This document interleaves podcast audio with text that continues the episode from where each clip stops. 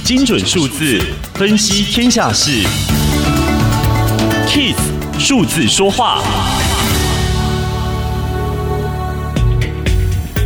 天下杂志针对了经济成长、汇率、通膨、贸易、股市、投资、油价、黄金、中国经济、房市，制作了二零二一亚洲经济大预测，发现到了几项重要的数据。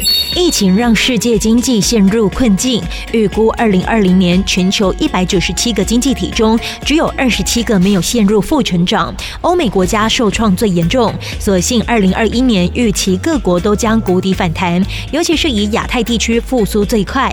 然而，秋冬复发的疫情给全球经济复苏投下最大变数。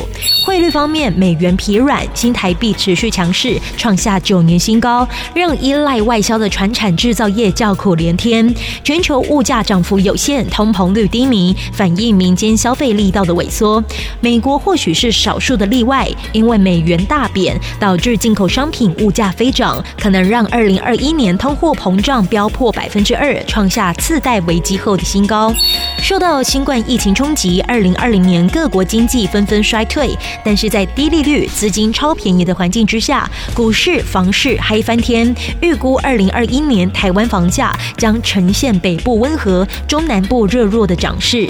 金价因为避险需求涨升连连，实体经济与资本市场脱节。台湾可能成为先进经济体中唯一经济正成长的国家。如果二零二一上半年疫情趋缓，疫苗顺利上市，全球经济有望反弹。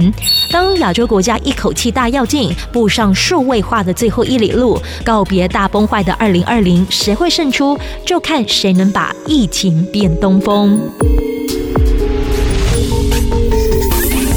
以上资讯由天下杂志提供，Kiss Radio 与您一起用数字掌握天下事。